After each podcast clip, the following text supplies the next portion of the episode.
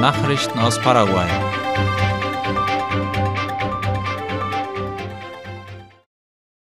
Startschuss für die Expo Rodeo Trevol. Gestern Abend wurde die 47. Ausgabe der Expo Rodeo Trevol auf dem Gelände der Expo Mariano Roque Alonso vorgestellt, wie der Vorsitzende der Asociación Rodeo Trevol, Egon Neufeld, ankündigte, beginnt die Messe am Dienstag, den 15. August und geht bis Sonntag, den 20. August. Für den Viehsektor ist das Gelände bereits ab Samstag, den 13. August, geöffnet. Die Expo Rodeo Trevol ist die zweitälteste Ausstellung in Paraguay nach der Expo Mariano Roque Alonso. Auch in diesem Jahr gibt es Aktivitäten rund um den Reitsport, Wettbewerb, Viehzucht, Landwirtschaft, Technologie und Kultur. Mades hat eine Diskussionsrunde über Klimawandel durchgeführt. Darüber äußerte sich der Direktor der Abteilung für Klimawandel des Umweltministeriums MADES, Ulises Lovera, gegenüber Radio ZB30.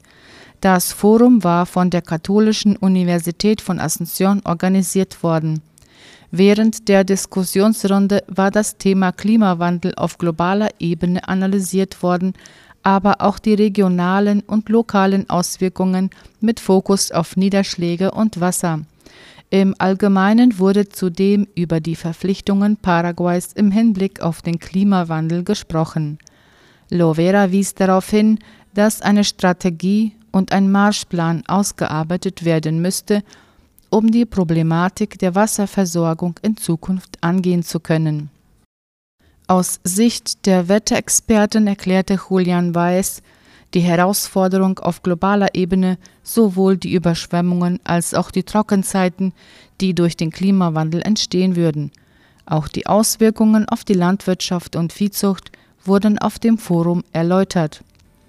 Der Experte Andrés Molinas wies in diesem Zusammenhang darauf hin, dass Strategien erarbeitet werden müssen, um den Überschuss an Wasser nutzbar zu machen, der durch die wiederkehrenden Klimaschwankungen entstehen könnte. Die Podiumsgäste analysierten zudem, wie sich das Niederschlagsmuster in Paraguay verändert hat. Der Direktor für Klimawandel Ulises Lovera erklärte, dass in Ostparaguay vor Jahren die Niederschläge ungefähr gleichmäßig über das ganze Jahr verteilt gewesen waren. Der Chaco hat seit jeher seine Regen- und Trockenzeiten, wie in den letzten Jahren durch die Wetterphänomene El Niño y La Niña, beobachten können. Laut Lovera hat sich in der letzten Zeit vor allem die Wassermenge verändert, die in einem Regenschauer niedergeht. Besonders im Chaco würde pro Regen fast doppelt so viel Wasser fallen als früher, so Lovera.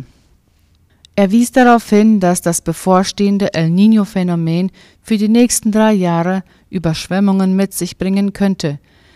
Wissenschaftlich gesehen ist das Ausmaß schwer vorherzusehen, es könnte normale Hochwasser geben, bei denen die Flüsse auf den erwarteten Pegelstand ansteigen. Es könnte aber auch zu schwerwiegenden Überschwemmungen kommen, so wie zum Jahresanfang in Concepción und Pedro Juan Caballero, wo innerhalb von 24 Stunden über 200 mm Regen gefallen waren. Lovera erklärte, dass es keine genaue Vorhersage gebe, wie die Regenzeit ausfallen werde. Aus diesem Grund müssten jetzt schon entsprechende Vorbereitungen getroffen werden, um die Situation meistern zu können, erklärte der Experte. Das Ministerium für Umwelt und nachhaltige Entwicklung MARES hat aus diesem Grund einen Marschplan vorgestellt, um sich bis 2030 an den Klimawandel anzupassen. Lovera wies darauf hin, dass besonders mit den Departementsregierungen und Stadtverwaltungen zusammengearbeitet werden soll – zu den Vorkehrungen zählen unter anderem funktionsfähige Ablaufsysteme Solo Vera.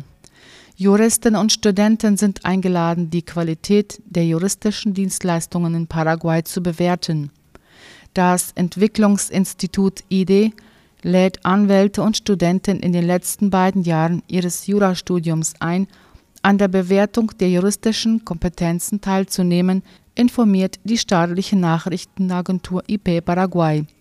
Das Ziel ist, ein Instrument für die Studenten zu erstellen, das die technischen und ethischen Kompetenzen stärkt. Das Entwicklungsinstitut führt diese Initiative durch, und zwar im Rahmen des Programms für Rechtsstaatlichkeit, und es wird von der USAID finanziert.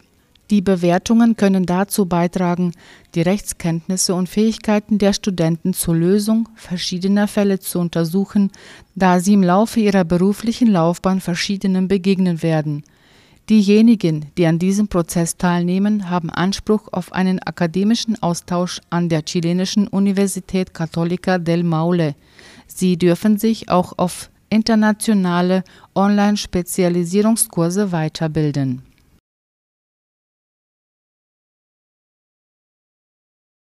Bäcker fordern eine Aufhebung der Freigabe von genverändertem HB4-Weizen in Paraguay. Das Ministerium für Landwirtschaft und Viehzucht MAG hat kürzlich den transgenen Weizen HB4 für den Handel in Paraguay freigegeben, wie AVC Color schreibt. Als Reaktion darauf haben sich Bäcker und Köche zur Kampagne Brot ohne Gift zusammengeschlossen. Sie fordern die Aufhebung des MAG-Beschlusses. Zu diesem Zweck sammelten die Fachleute in verschiedenen gastronomischen Betrieben Unterschriften. Nun wurde die Kampagne Brot ohne Gift gestartet, die von bekannten Bäckern, Köchen und Vertretern der gastronomischen Einrichtungen des Landes unterstützt wird. In dem Kommunik erklärte sie, warum sie diese Weizensorte ablehnen.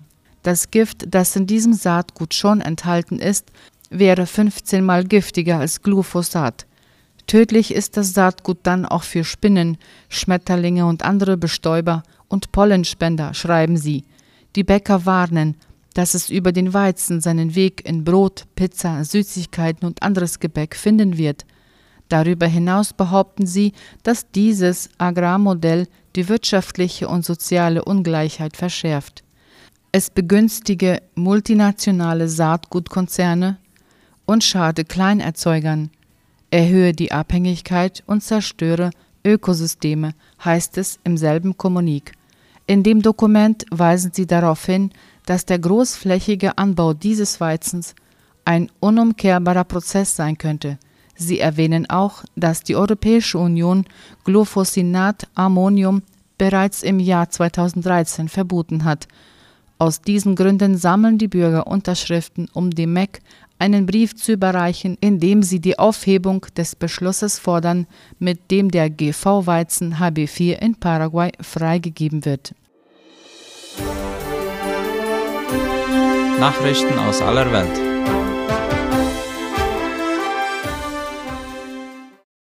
Der Mercosur wird in einigen Wochen auf die neuen Umweltforderungen der Europäischen Union reagieren. Es geht darum, die Verhandlungen über das Abkommen zwischen den beiden Blöcken fortzusetzen, wie die Nachrichtenagentur EFE mitteilte. Brasilien, das die rotierende Präsidentschaft des Mercosur innehat, werde die fertige Antwort in den nächsten Tagen an Argentinien, Uruguay und Paraguay schicken. Das sagte der Direktor der Abteilung für Wirtschaftspolitik des brasilianischen Außenministeriums, Philip Fox Drummond. Nähere Angaben zu dem Text machte er nicht. Es handelt sich dabei um eine Antwort auf ein Dokument, das die Europäische Union in diesem Jahr dem Abkommen mit dem Mercosur für 2019 beigefügt hat. Das Dokument der EU fordert neue Garantien in Umweltfragen. Drummond sagte, dass die Antwort Brasiliens darauf sehr stark auf die nachhaltige Entwicklung ausgerichtet sei. Biden sieht Russland als Kriegsverlierer. US-Präsident Joe Biden hält Kreml-Chef Wladimir Putin schon jetzt für den Verlierer des russischen Angriffs gegen die Ukraine, wie die Deutsche Welle schreibt. Putin habe den Krieg bereits verloren und ein echtes Problem, sagte der 80-Jährige auf einer Pressekonferenz. Der russische Präsident könne den Krieg morgen beenden, so Biden weiter. Aber es gebe keine Möglichkeit, dass er den Krieg in der Ukraine gewinnen werde, sagte der US-Präsident. Hinsichtlich der Perspektiven für eine NATO-Aufnahme der Ukraine betonte Biden, dass es keine Frage sei, ob das Land der Allianz beitreten sollte oder nicht, sondern es sei nur eine Frage der Zeit. Er verwies erneut darauf, dass kein Land NATO-Mitglied werden könne, das gerade angegriffen werde. Die NATO hatte bei ihrem Gipfel diese Woche Hoffnungen auf einen baldigen Beitritt enttäuscht. Zwar gab die Allianz in Vilnius dem Land Hoffnung auf eine Aufnahme, knüpfte eine formelle Einladung aber an Bedingungen. Frankreich lehnt Freihandelsabkommen mit dem Mercosur ab. Solange es keine Änderungen im Umweltbereich gebe, gelte diese Ablehnung, teilte die französische Regierung laut Latina Press mit. In vier Tagen bei dem EU-CELAC-Gipfel in Brüssel soll das Handelsabkommen diskutiert werden. Laut einer Quelle aus dem französischen Regierungspalast bleibt Frankreich bei einer sehr klaren Position, die seit 2019 unverändert geblieben ist. Der Mercosur müsse seine Position definieren, hieß es. Die Quelle betonte, dass Frankreich in den Handelsabkommen, die die EU abschließt, äußerst anspruchsvoll sei.